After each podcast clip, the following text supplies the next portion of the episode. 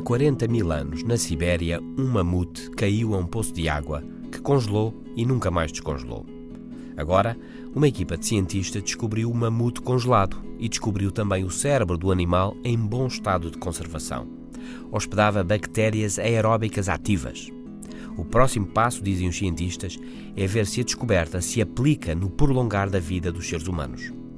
Envelhecemos, em parte, porque as células estaminais estão rodeadas por químicos que impedem que as células danificadas sejam substituídas por outras. Um estudo da Universidade da Califórnia mostra agora que é possível bloquear um desses químicos, rejuvenescendo o cérebro e os músculos. Numa outra investigação, na Universidade de Oviedo, uma solução com moléculas experimentais travou uma proteína que inibe a formação de novas células estaminais, gerando assim o rejuvenescimento.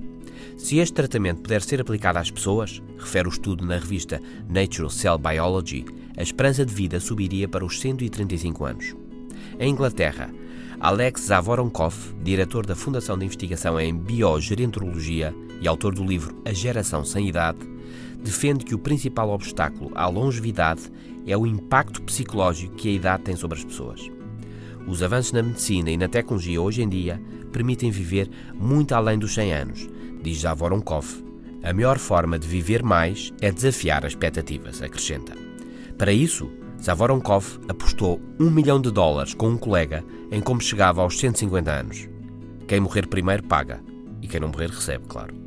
Como dizia Birdman no filme vencedor dos Oscars, os 60 anos são hoje os novos 30.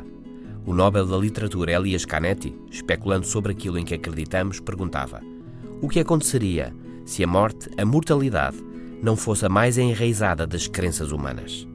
Quem sabe o que será um dia o novo normal? Até amanhã.